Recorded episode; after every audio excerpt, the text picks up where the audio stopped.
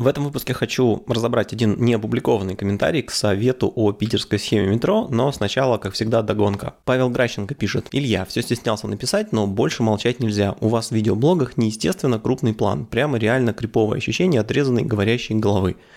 Ну, не стоит об этом переживать. Во-первых, я всем, всех призываю не смотреть видео, а слушать только аудио, поскольку самое главное там и вообще я писал об этом, но вдруг вы этого не читали, любое видео на YouTube практически, в котором просто человек что-то рассказывает, можно скачать себе в виде аудио и слушать, пока ты просто где-то идешь э, пешком или едешь за рулем, потому что смотреть на экран нет никакого смысла.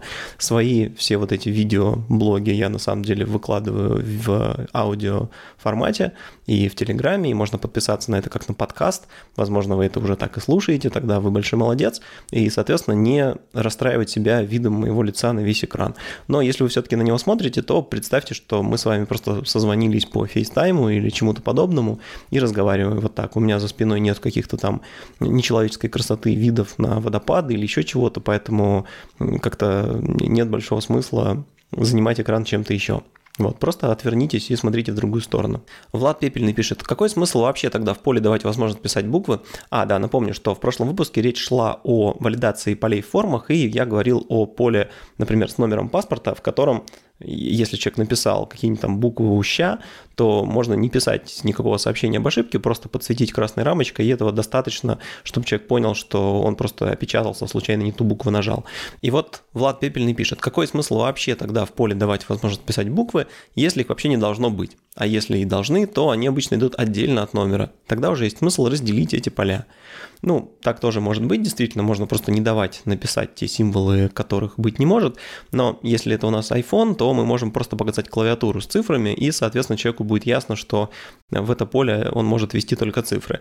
А на компьютере, если у вас при нажатии на букву ничего не будет происходить, это не очень приятно, все-таки какая-то обратная связь должна быть. Ну, а какая она, конечно, можно подумать. То есть можно э, давать, вводить эти буквы, но там сразу как-то подсвечивать красным, можно при нажатии на эту букву так вот пошатывать поле, давая понять, что нет, оно не принимает, как iPhone, например, когда ты прикасаешься не тем пальцем к Touch ID, он там показывает э, такую анимацию пошатывающегося слова, что это не работает. То есть можно по-всякому это решить, но кажется, что просто игнорировать вот все-таки это не очень хорошее решение. Сергей Педан пишет, это все правильно, но такие формы делать долго и дорого. Значит, у компании такое может случиться только если лицо, принимающее решение, вдруг осознает, что лучше формы в каком-нибудь ключевом месте воронки прохождения клиента к моменту чиркания кредиткой, компания сможет заработать ощутимо больше, чем платит программистам за три недели работы, уже, что уже редкая удача. Ну, во-первых, что формы делать долго и дорого, это, в общем-то, ну, естественная вещь, то есть хороший дизайн, он, в общем-то, делается дольше и, как правило, дороже, э, чем плохой. Конечно, бывают какие-то удачные исключения, но чаще всего сделать какую-то фигню намного проще и быстрее, чем сделать качественную продуманную вещь. А, но я-то тут как раз э, говорю не о том, чтобы вокруг э, каждого поля в форме писать кучу какого-то кастомного кода и тщательно продумывать, как именно это отдельное поле будет себя вести. Это даже если представить, что это ничего не стоит, это и для пользователя не очень хорошо, если каждый элемент ведет себя как-то не так, как другой. Это становится непредсказуемо. Поэтому то, о чем говорил я, это как раз э, необходимость на уровне архитектуры системы придумать так, чтобы вот это поведение формы, вот это поведение полей, о котором я говорил, оно было естественным. То есть мои главные претензии к создателям э, всяких фреймворков, то есть человек, который взялся делать фреймворк для обработки форм, он же специально постановил, что он сейчас потратит какое-то время жизни для того, чтобы решить вот эту проблему валидации раз и навсегда, чтобы потом другим людям было удобно и приятно этим пользоваться и не, не требовало больших усилий внедрения.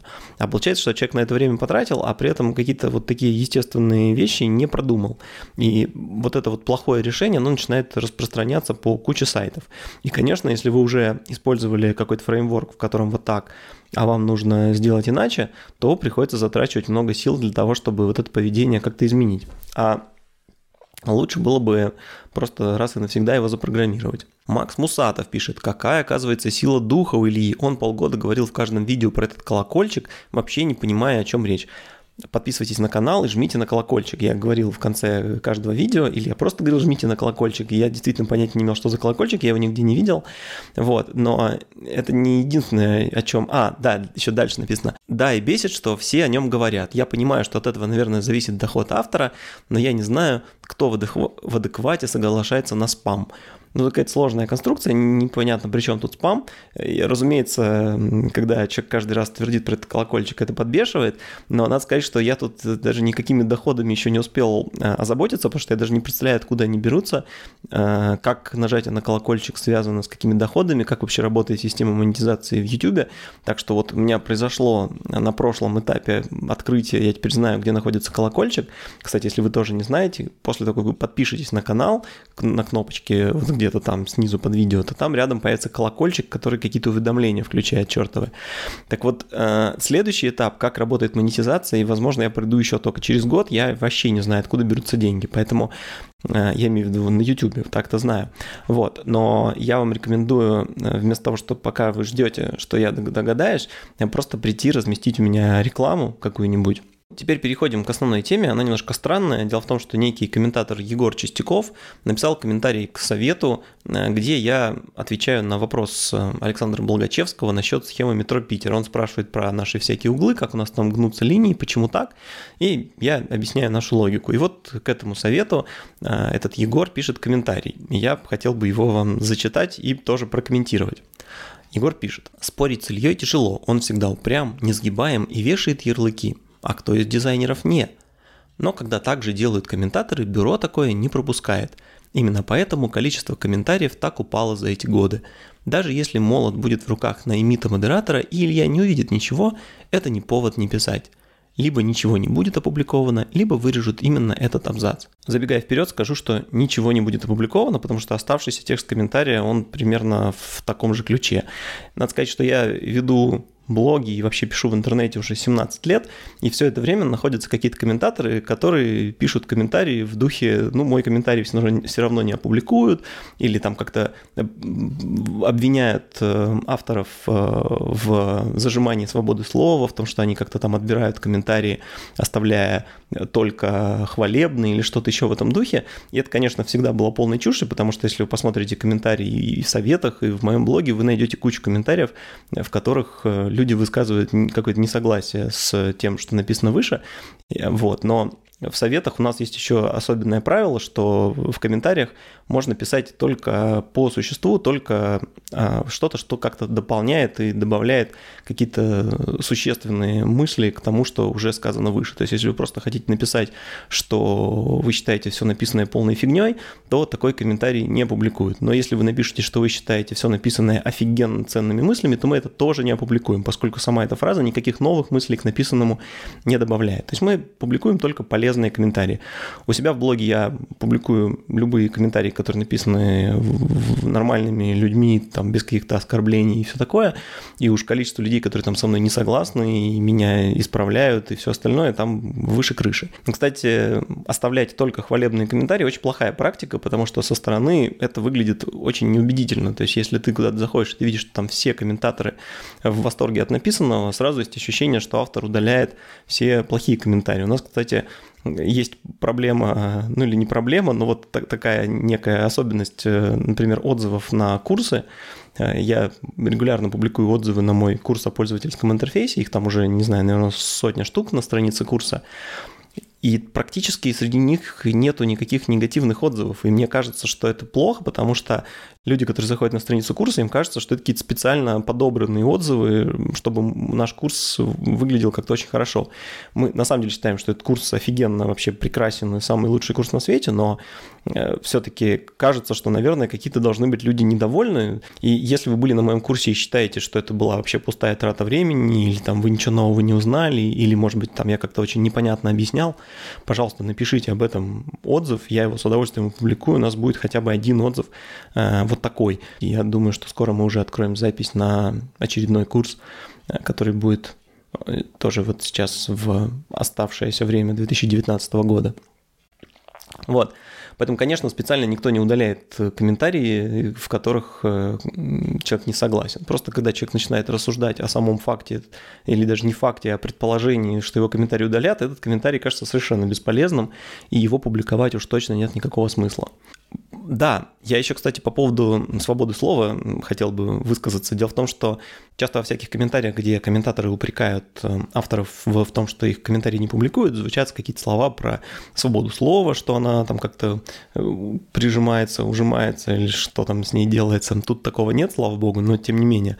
Вот, тут важно очень понимать, что свобода слова – это некий э, концепт, который нужен на уровне государства. То есть, когда государство мешает своим жителям высказываться так, как они нужным, это типа нарушение неких свобод вот в, в теории государства. А, но когда человек у себя в блоге удаляет комментарии какие угодно абсолютно по любым принципам, никакого отношения к ущемлению свободы слова тут нет. А, это просто личный выбор каждого. Точно так же, как э, я не обязан у себя дома человеку давать писать на стенах то, что он думает, или приходить домой и мне тут декламировать то, что он считает нужным. Это моя территория, я тут делаю все, что я хочу. А вот государство не может запретить человеку выйти на улицу там, с плакатом и устроить одиночный пикет. Вот. В этом большая разница. Поэтому даже если бы мы вдруг удаляли комментарии по принципу а, просто потому что они нам не нравятся, или нам люди не нравятся, которые пишут, и то в этом никакого покушения на свободу слова просто в принципе быть не может, потому что каждый сам хозяин своего сайта и публикует там только то, что считает нужным. А если кто-то хочет высказаться иначе, то ему ничего не мешает открыть свой сайт, блог, твиттер, инстаграм, там все, что хочешь, и высказать там другую точку зрения. Что дальше пишет Егор? Я не согласен с Ильей. Он предлагает пострадать и переучиться держать iPhone по-другому. Я смотрю на клавиатуру и вижу, как ряды кнопок сдвинуты относительно друга. Никакой механики, которая может заклинить, давно уже нет. Но очень немногие производители готовы поменять конструкцию, потому что обучение непрерывно, а мозг ленив. При чем тут iPhone? При, при чем тут клавиатура? Мы вроде про схему метро говорили. Э, тут вообще, ну, аналогия, она, конечно, ничего не доказывает, но может иногда быть каким-то эффективным приемом красноречия. Но здесь у вас получилось, что я вообще не понимаю, с чем вы проводите аналогию и что вы пытаетесь этим сказать. Так что если вы хотите применить ее именно в качестве приема красноречия, уж постарайтесь использовать ее так, чтобы хотя бы было понятно, что вы пытаетесь сказать. Проект этой схемы метро бунтарский, но что стоит за принципом? Полагаю, задумка кажется Илье слишком удачной, чтобы отказываться от нее. Разумеется, задумка мне кажется удачной, иначе бы я не стал эту работу публиковать. Даже не понимаю, в чем вы меня пытаетесь лечить. Вы что, хотите, чтобы я публиковал то, что считаю неудачным? Допускаю, что Егор и попробовал. Егор – это Егор Попов, дизайнер э, схемы метро Санкт-Петербурга э, которую я арт-директил. Допускаю, что Егор и пробовал по-другому, но пробиться через арт-дирство Ильи не сумел – это все домыслы, пока и если не появится рассказ про дизайн схемы. Ну, разумеется, Егор пробовал по-другому и по собственной инициативе, и по моей просьбе. Это и есть процесс работы над схемой метро. Мы пробуем кучу вариантов и в итоге останавливаемся на том, который считаем э, самым лучшим. С высоты графемного подхода не видно, что ноты взяты верные, а музыка не получается – опять какая-то очень абстрактная хрень. Я, к сожалению, не способен понять, что вы имеете в виду, когда пишете столь высокохудожественными фразами. Большинство людей дураки – это правда, а вкус надо воспитывать, модель мира усложнять, по городам ездить и, конечно же, вкалывать. Но это не значит, что Илья и кто угодно не может ошибиться. Господи, что тут написано? Какая вообще логика? Но это не значит, что Илья и кто угодно не может ошибиться. А что, кто-то утверждал, что необходимость ездить по городам из нее как-то вытекает, что Илья не может ошибиться, или что вообще тут имеется в виду. Илье стоило бы написать «мне так захотелось». Ну, мне так не захотелось писать. Когда он пишет «у нас же все линии имеют неповторимую форму, и особенности их формы становятся ориентирами для глаза», мне хочется столь же безапелляционно парировать, что все линии имеют запутанную форму, и особенности их формы не становятся ориентирами для глаза – Хочется вам так написать, напишите. Вообще не понимаю, в чем проблема.